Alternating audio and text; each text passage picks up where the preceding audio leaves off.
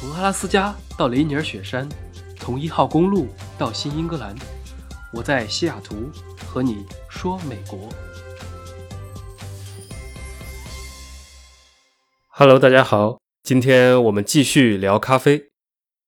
昨天的那期主要是关于一些背景知识和历史渊源，今天我们实际行动，和大家聊一聊这座城市里的咖啡元素。提起西雅图，很多人就会想到之前汤唯和吴秀波的电影《北京遇上西雅图》，然后就是波音、微软、亚马逊、华盛顿大学这些标志性符号，再然后可能你还会想起星巴克。今天天气非常好，雨后青翠色的天空，太阳躲在云里时隐时现，非常柔和的冬天的那种阳光，就特别适合出门。从我住的地方步行五分钟就有一家星巴克。无论你是资深爱好者还是小白，提到咖啡都不难联想到星巴克。这个分店遍布于世界各地的品牌，最初的发源地就是西雅图这个城市。当你在网上搜索西雅图游玩攻略的时候，必然会看到一个地方，叫做派克市场。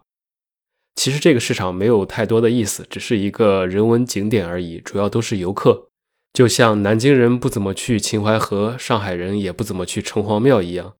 但是在这个市场里，当你漫步走下台阶后，不用看地图，一定会遇到一家店，门口永远都是在排队，也时常有街头艺人在那里表演。它的门牌号是派克市场一九一二号。这便是世界上第一家星巴克。可能当你知道后会有点失望，因为它既没有规模宏大，也没有格调优雅。相反，第一眼看过来，我觉得看起来很寒酸和拥挤，保持了它最初的小小的样子。即便如此，依然有来自世界各地的人专程赶来，不惜排上长长的队伍，喝上一杯星巴克世界上第一家店的咖啡。它店内的铜徽上标注着。第一家星巴克建于一九七一年的英文字样，这家的味道和其他任何一家没有太大的区别，但是你可以买到一些独特的星巴克纪念品，有别致的双尾鱼 logo 和一些特别的包装。很多人来这里也是为了用第一版商标作为背景拍照，留下一个独家的记忆。其实这家店看一下就好了，如果是我会推荐你去西雅图的另外一家。更具有特色的星巴克体验店。我们离开刚才那个地方，爬一个巨大的坡，走路可能要二十多分钟，长上坡还是挺累的。会到达派克街一一二四号，在这里呢，相较于品尝咖啡，你更是可以亲身来一场更深层次的体验。首先，当你到了之后，从马路对面望过去。它是一个用白色岩石堆砌而成，外观有一点点效仿古罗马式的建筑，并不是特别的大。但是推开厚重的大门，你会进入一个全新的咖啡之地。它是2014年的时候，星巴克打破以前的概念，开出的首家甄选烘焙工坊。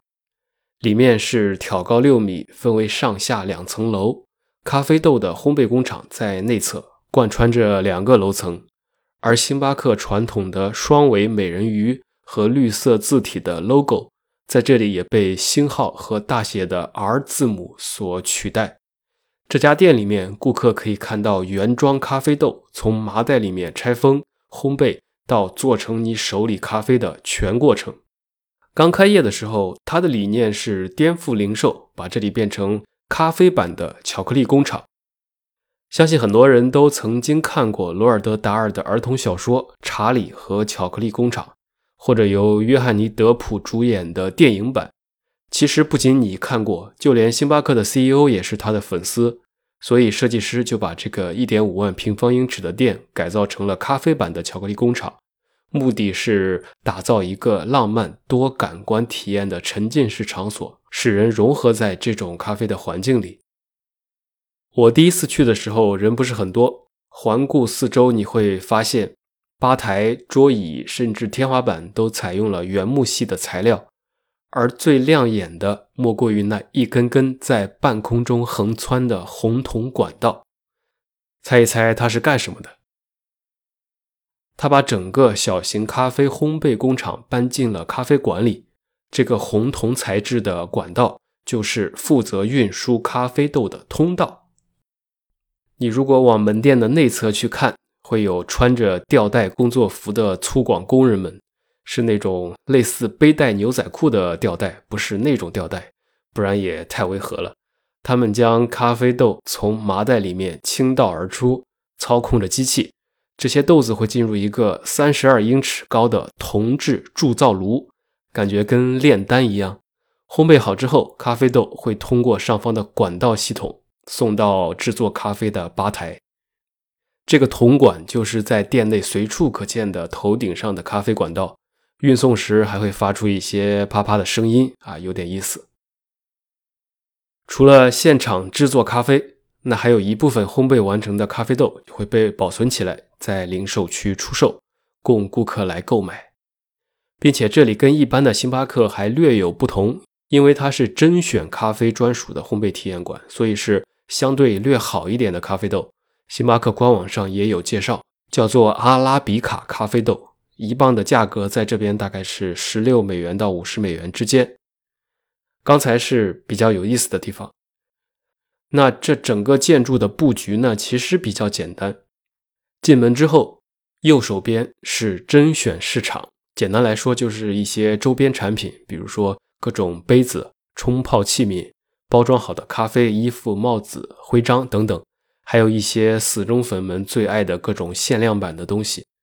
正面呢，就是咖啡的吧台了，可以点的品种很多。除了最常见的，虽然我相信大部分人都了熟于胸了，我还是再多提两句。在美国点咖啡常见的那几种，其实跟国内基本一样。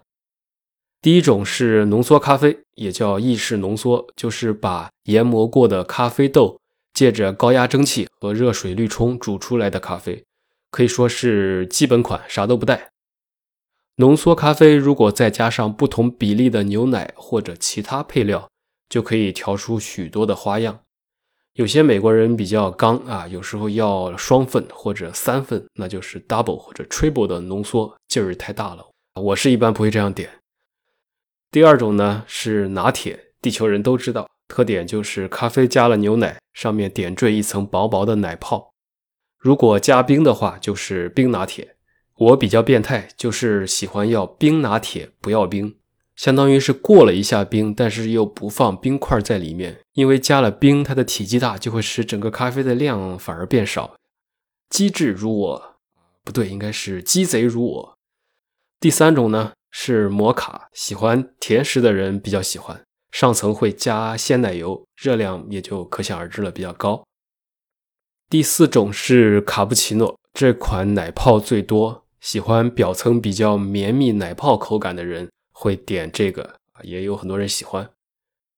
第五种就是美式咖啡，大家一般能听到这种凡是带美式的东西，一般都比较简单粗暴，所以美式咖啡就是浓缩咖啡上面加一定比例的水。我夏天的时候还挺喜欢冰美式的。最后再来一种玛奇朵，它是浓缩咖啡上加上薄薄一层奶泡，以保持咖啡的温度。所以想喝咖啡，但是又无法舍弃甜味的你，可以来一杯焦糖玛奇朵。这就是大概的种类了。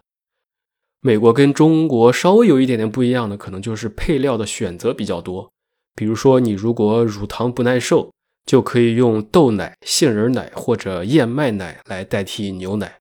如果你想减肥，可以不要全脂牛奶，有低脂还有完全脱脂的 no fat 牛奶都可以。再比如各种味道的糖浆选择也比较灵活。假如你足够作的话，可以要一个大杯拿铁，牛奶换燕麦奶，然后过冰加榛果糖浆，店员也不会打你，都挺正常的。那在这家体验店呢，还可以面对面的看咖啡师用各种手法来做咖啡，比如说手冲式的或者过滤式的。你也可以观察法压壶和虹吸壶的过程有什么区别。也可以点常规的浓缩咖啡和冲煮式咖啡，都可以慢慢的观赏，这家店里面的咖啡师都非常的愿意和人交流，就可以聊很多有的没的。总之，你可以全程参与一杯咖啡的诞生过程。此外，体验馆里还设有咖啡图书馆，有专业人员进行讲解和介绍，有时候还会有一些线下的活动。这种沉浸式的咖啡体验工坊，西雅图是第一家。那几年前，海外的首家也开了。开在了上海，所以国内的朋友也可以一样的去玩一玩，在南京西路上面。这就是西雅图咖啡的标志性符号——星巴克。那面墙上镶嵌的双尾美人鱼浮雕，就这么伴随着这个城市走过了五十个冬天。对于西雅图人民来说，这种咖啡陪伴的日子，无疑也是很多人最舒适的生活方式之一。我看到很多美国人真的是到了办公室，第一件事啥都不干，就是先去接一杯咖啡，才能开始一天的工作。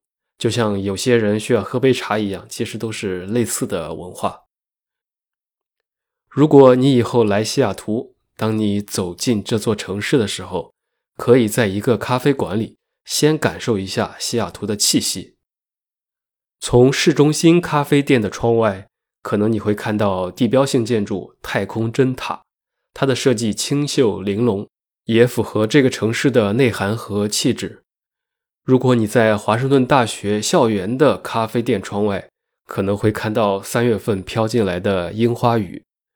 如果你去某个楼顶的咖啡店，或者登上太空针的全世界第一家旋转餐厅，可能还可以俯瞰西雅图的全景。天气好的时候，雷尼尔山、奥林匹克国家公园、海湾，还有华盛顿湖，也都能一览无余。对于旅游或者说认识一个城市，其实哪里都是新的，哪里都能开始。整体来说，西雅图算是相对现代的城市了，因为很多年前的一场大火把老建筑都烧了，于是就不像很多美国的城市比较旧。它有些地方反而像国内的建筑。了解这座城市，从咖啡馆到街区，从白天到黑夜，从波音工厂到橄榄球海鹰队，从比尔盖茨家到杰夫贝索斯家，在不同的方向发现不同的点，可能才是体验这两个字真正的意义。好了，这就是本期的节目。其实主要还是接着上期咖啡的话题再聊，西雅图别的方面其实还有很多内容，以后有机会再说。反正来日方长。上期留言里，我看到有人问怎么点赞和打 call，就是在节目收听界面右下角有一个红心，那个是点赞；在收听界面的中间位置有一个五角星，里面写了一个 C A L L 这个单词，就是打 call。应该挺明显的，大家拿手一点就知道了。感谢大家的收听，新的一周多喝热水，我们下期再见。